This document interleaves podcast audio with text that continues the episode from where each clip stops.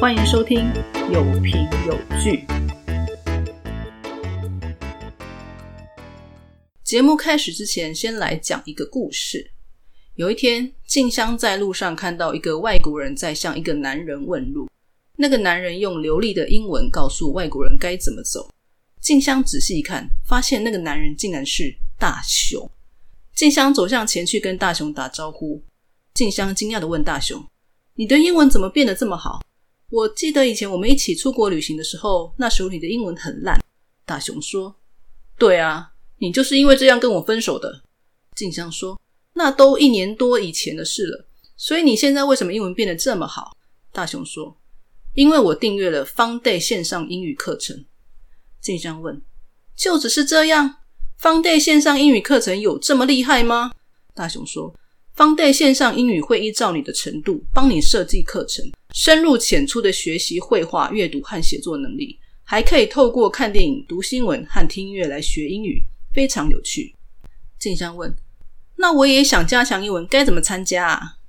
大雄说。你自己上网选择你需要的方案就可以了，有免费体验，也有买一送一的方案。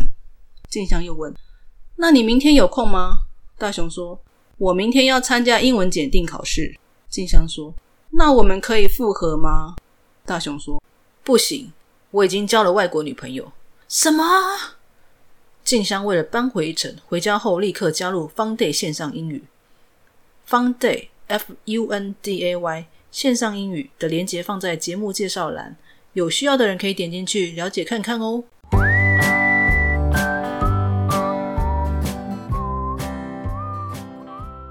今天要分享的是韩剧《李太院 Class》第七集。그거하나호랑이는짖지않아그저물어뜯을뿐내조만간무슨말인지가르쳐줌세张会长除了来见蒲世禄，也是来吃饭的。他想知道田野的生意为什么变好。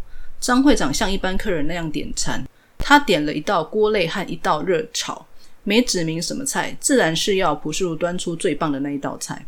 蒲世禄交代员工：“ 大家听好了，今天我不想让他抓到任何毛病，所以大家像平常一样就好。”蒲世禄亲自上菜给张会长他们。张会长对蒲世禄说。我看到你买了长家的股票，张根源和吴秀听了都惊讶的看着蒲世禄。蒲世禄说：“那是绩优股，不是吗？我认为那是不错的投资。”张会长说：“不，我是说，八年前长家股价暴跌的时候，你投资了超过一亿元的巨额。我想那应该是蒲部长的死亡保险金。你把那笔钱投资在要倒闭的长家，理由是什么？”蒲世禄回答。因为我相信，即使品牌的形象受损，但是厂家的价值，它的本质并没有改变。我认为以长期来看会赚钱。张会长问：“你就只是为了追求利润？”朴世禄说：“还会有别的吗？”张会长不以为然的说：“就当八年前的投资是那样好了。你今天早上的投资是怀着什么意图？你投资的大约六亿元。”张根源惊讶的说：“六亿元？朴世禄？”你投资的？张会长又问了一次：“你有什么企图？”朴世禄回答：“看来我让你非常在意，这次跟八年前是一样的理由。”张会长直直盯着朴世禄说：“真不会说谎。”说完，一口气干了一杯烧酒。朴世禄无话可说，转身离开。接着，张会长不发一语，默默的吃完朴世禄端上来的那两道菜。他吃饱喝足之后。蒲世禄送上一瓶水。张会长对蒲世禄说：“其实我本来很期待，我亲自来吃过之后，想告诉你，不管你是想把常家当做对手，还是怎样，都太勉强了。你要觉得庆幸，我没有把你当做敌人。这是我看在蒲部长的份上才说的。适可而止，放弃吧。”张会长起身对张根宇和吴秀说：“我们走。”蒲世禄因为张会长提到他的爸爸，让他怒火油然而生。他说：“适可而止，放弃吧，那是不可能的。固执、血气方刚是我人生的本质。”蒲世禄盯着张会长继续说：“既然露馅了，我就再告诉你一次，也许缓慢，但我按部就班。我的最终目标就是你。”此时，张根源不耐烦的骂蒲世禄：“你疯啦！自不量力！”蒲世禄突然大声对张根源吼着：“你闭上你的嘴！”然后他继续对张会长说：“看在蒲部长的份上，别开玩笑了。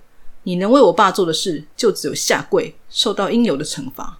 我会让你受到惩罚的。”张会长挑着眉，叹了一口气说：“唉，净说些固执、血气方刚又唬人的鬼话，真是该打。”蒲世禄说：“我不会只是说说而已。”张会长说：“你知道吗？”老虎不会吼叫，只会把人撕烂咬碎而已。迟早我会告诉你那是什么意思。说完便转身离开。蒲世禄在田野顶楼，他用手机搜寻老虎吼叫的影片，被赵宇瑞发现。赵宇瑞笑着说：“你居然在搜寻那个老虎？当然会吼叫啊！”蒲世禄说：“就是说啊，而且叫得非常洪亮。那个老头子明明就没看过，还随便乱说。”赵宇瑞说。他的意思就是要亲手把你给宰了。普世禄说：“无所谓。”赵宇瑞提醒：“你应该要忍住的，他可是个不简单的对手，不应该这样宣战。”普世禄说：“他一定认为我是控制不住脾气的毛头小子，被他这样认为正好，他肯定会欺压我。反正那是必然会发生的事。如果他认为我只是个毛头小子，就不会那么费力。”赵宇瑞不解的问：“你在说什么？”胡世禄在手机里输入讯息给李虎进：“张会长来过了，现在见个面吧。”胡世禄继续对赵宇瑞说：“打架时第一拳很重要，而且第一拳要打在后脑勺上。”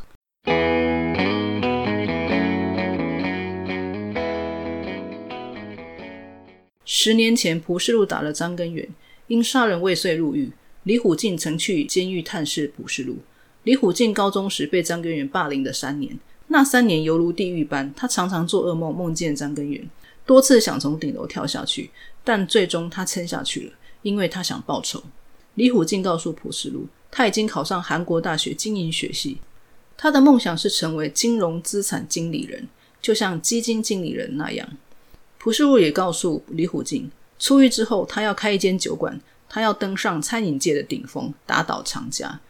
李虎进说，这个目标很困难。除非你有个有能力的基金经理人，朴世禄伸出拳头贴在会面窗口的透明板上。他问李虎进：“你要跟我同一阵线吗？”李虎进也伸出拳头，和朴世禄的拳头贴在一起。他说：“我就是为此而来的。”朴世禄开店之后，故意让李虎进接近常家共同创办人的女儿江专务。李虎进以基金经理人的身份帮江专务赚了不少钱。之后，朴世禄和李虎进一起拜访江专务。蒲世禄想要拉拢江专务和他一起合作。江专务对蒲世禄说：“我大概听说了你和会长的事，我很喜欢蒲部长，也很尊敬他，但很可惜，我不是会出自情谊或怜悯而行事的人。”蒲世禄说：“我听说你比谁都希望长家能够兴盛。”江专务问：“所以呢？”蒲世禄说：“我想助你一臂之力。”江专务问：“怎么帮？”蒲世禄说。等到有一天因为某件事而召开股东大会，江专务笑了笑，没有说话。朴世禄接着说：“我想你这半年已经了解虎静的能力了。”江专务说：“是啊，他很有能力。可是你呢？你努力了七年，开了一家电视吧，了不起。蒲部长一定会很欣慰。可是世路这边完全是另一回事。就算把你那只值几亿的宝贝酒馆卖掉。”也只占长家股份的小数点而已，你知道吗？你无法给我任何帮助。普世路说：“那如果我拥有长家超过百分之一的股份呢？”江专务回答：“百分之一，长家的股票总额估计超过两千亿元，百分之一就是二十亿元。虽然像你这种小毛头一辈子都碰不到这么多钱，但就算那样也没有多大的帮助。”普世禄说。这不就是检验我的好方法吗？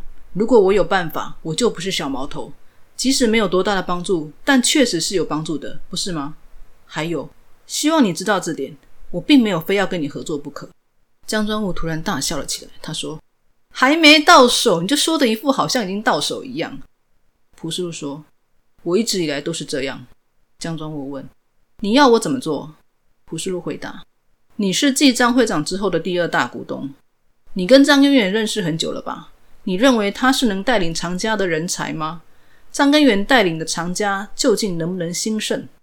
江专务问：“你想要说什么？”朴世禄说：“我希望由你来领导长家。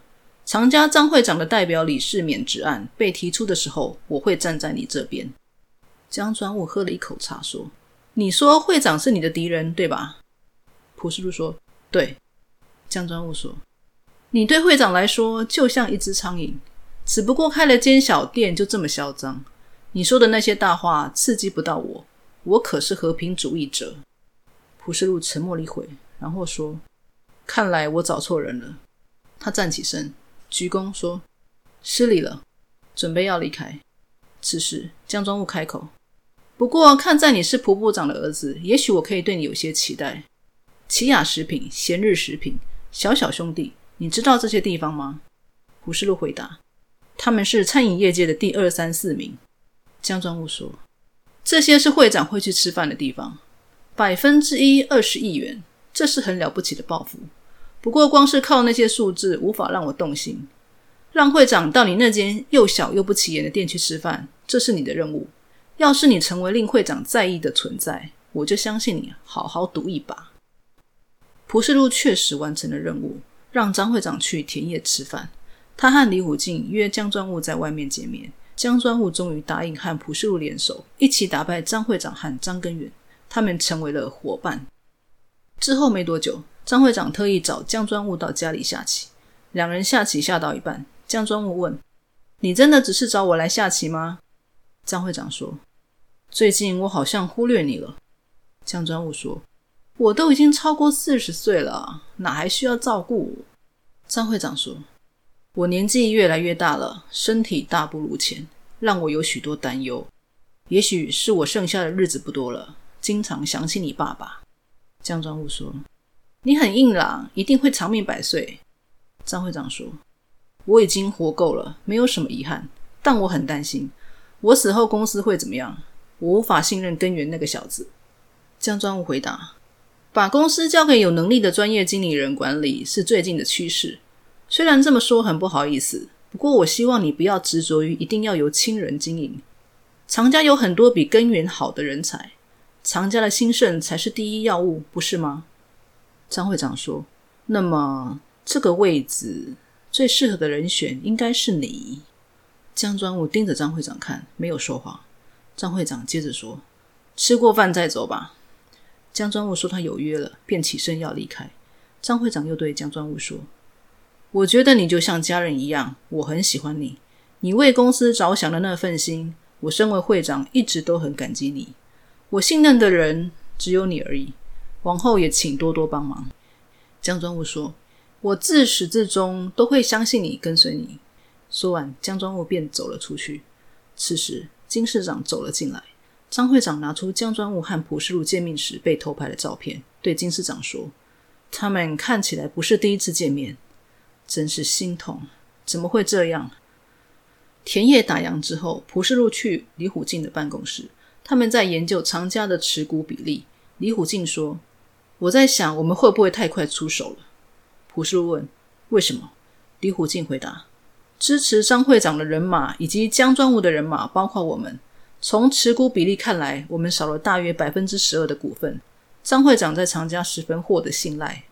朴世禄想了想说：“嗯，我们得把他的信赖度搞砸一点。”李虎进问：“要怎么做？”朴世禄说：“我们有张牌啊。”李虎进说：“那个刑警，那会有用吗？你不是说每次去找他，他都不理人吗？”蒲世禄说。我得继续尝试。在长家集团，张会长把张根秀找来。张根秀一走进张会长的办公室，张会长便丢了一叠留学的资讯在桌上，对张根秀说：“去留学，顺便去看你妈吧。”张根秀不理会留学的事，直接问张会长：“你和世禄哥是什么关系？我是来问你这件事的。”张会长说：“你看了应该也知道，我们关系不好。”张根秀说：“所以说为什么？”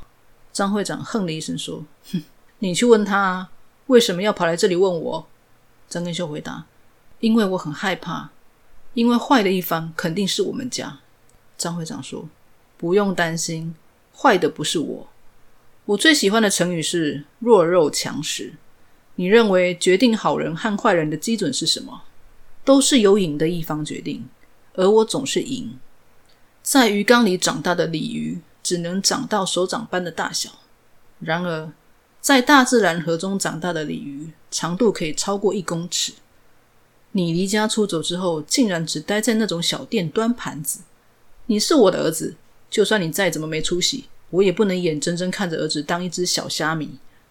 张根秀实在听不下去了，他说：“我先走了。”张会长又说：“别在那家伙的店。”张根秀没等张会长说完，大声吼着：“我不想要过那种生活，我先走了。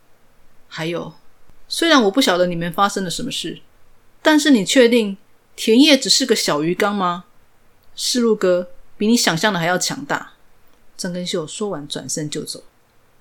另一方面，吴秀儿开着车停红灯时，正要打电话给朴世路，刚好看见朴世路在过马路。他们两人一起到公园散步。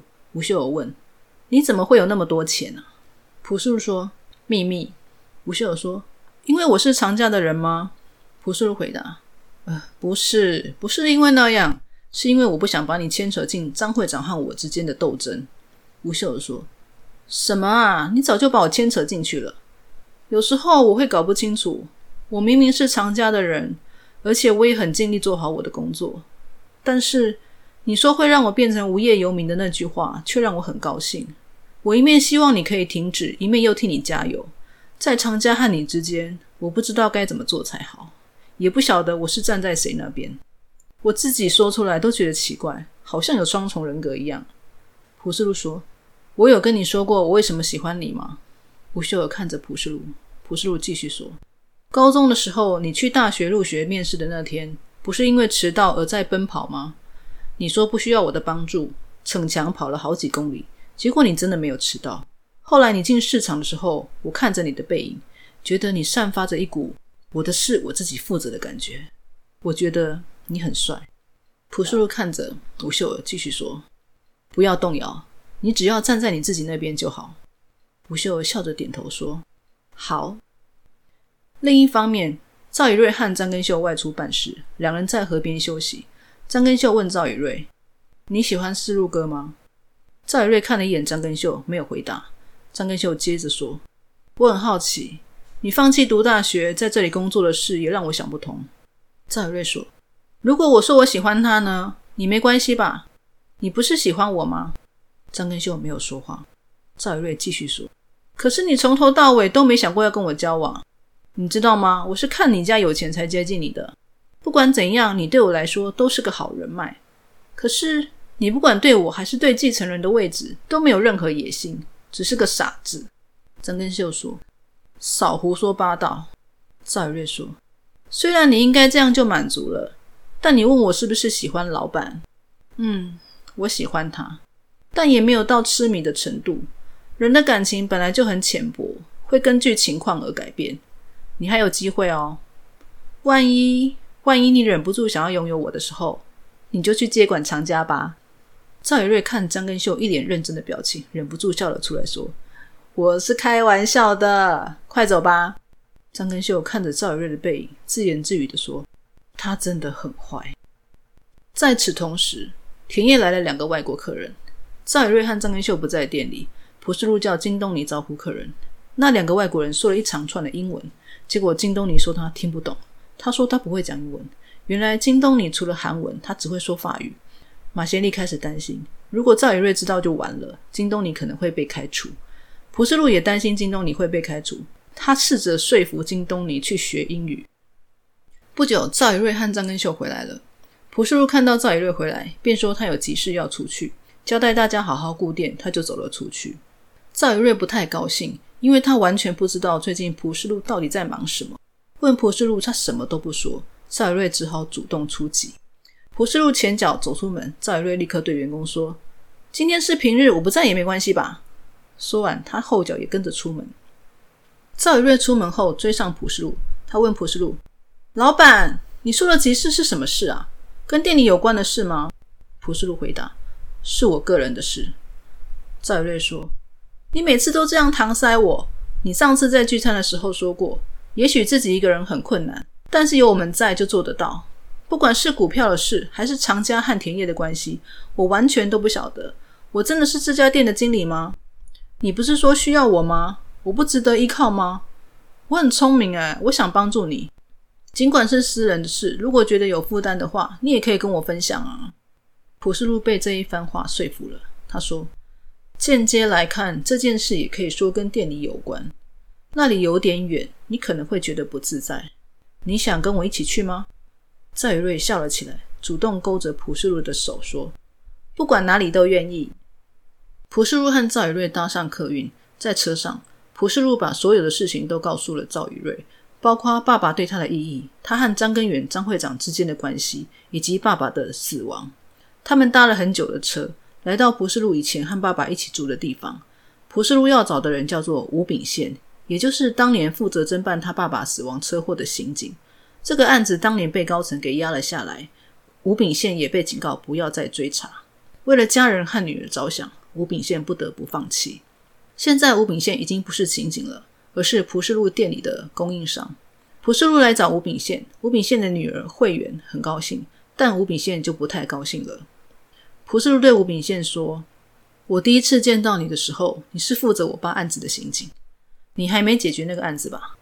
吴炳宪突然跪了下来，他说：“真的很对不起，我拜托你，我拜托你不要再来了。”朴世禄淡然的说：“请你起来。”吴炳宪继续说：“我什么事都愿意做，我什么都愿意做，我会想办法补偿你。你想要多少，我都赔你。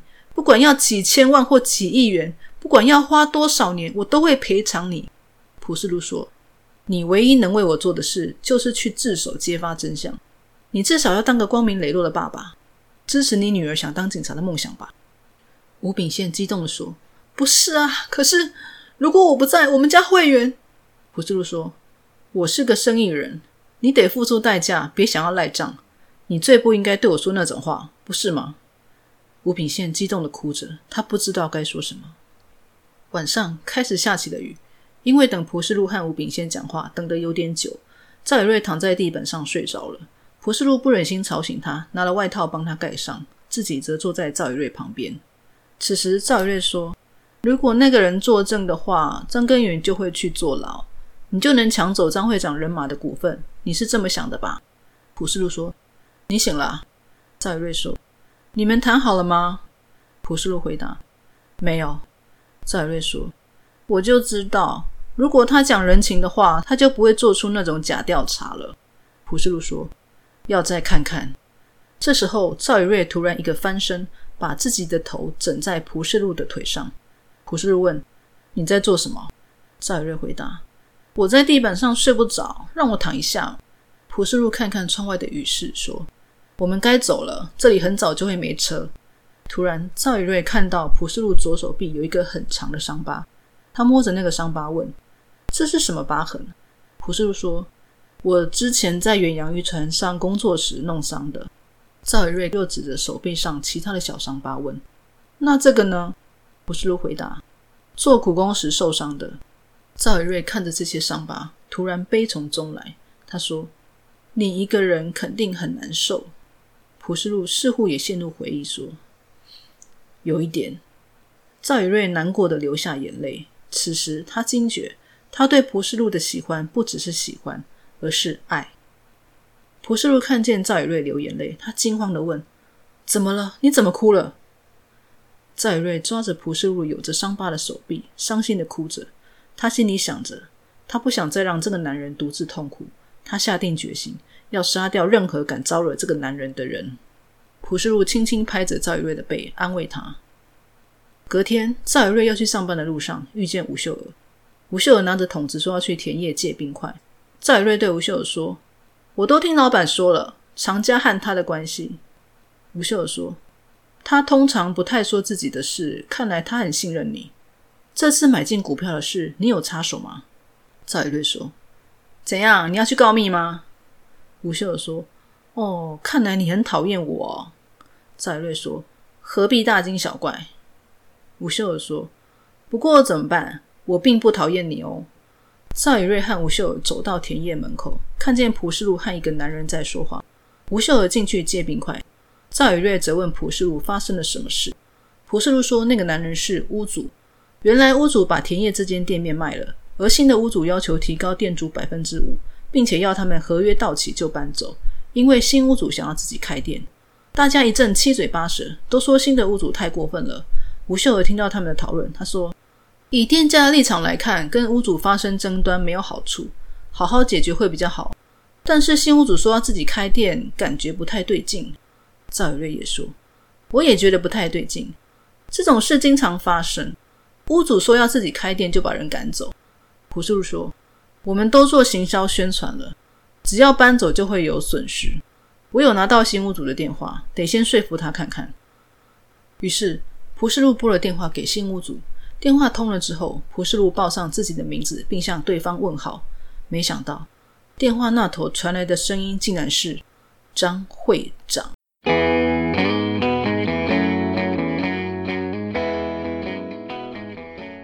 以上就是第七集的剧情。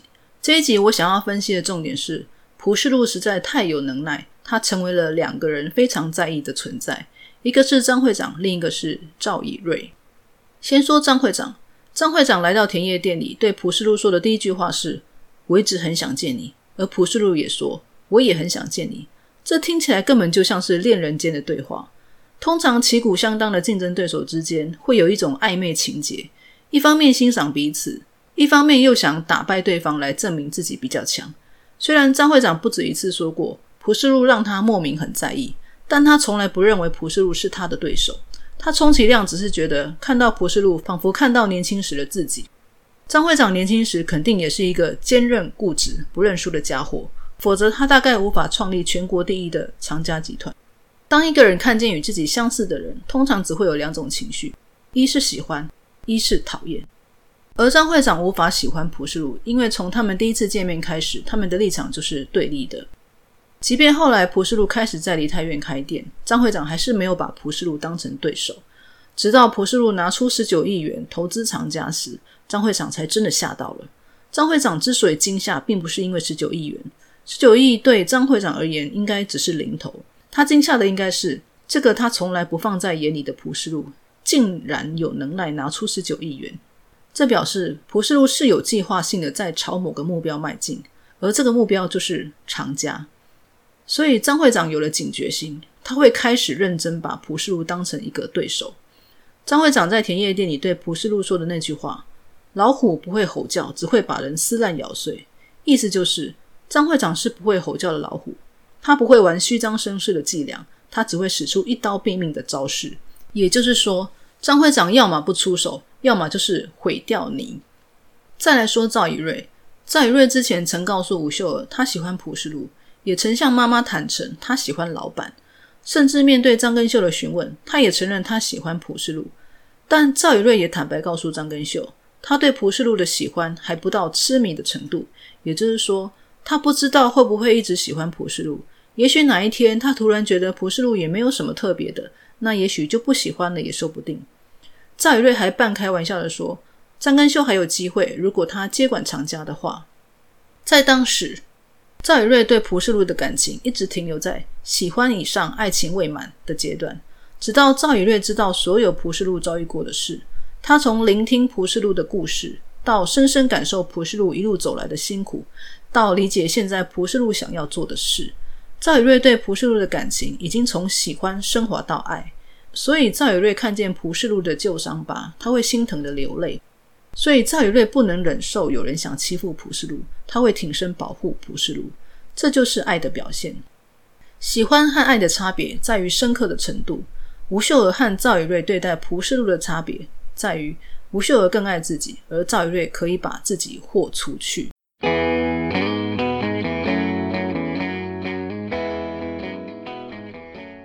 好的，喜欢今天的节目吗？请按关注、喜欢、订阅并分享。你的支持是我前进的动力哦。如果你有任何意见，或是想要听什么戏剧的介绍，欢迎在 YouTube 影片下方留言，或是写信给我。今天的节目到这边，请期待下一集，我们下次见喽。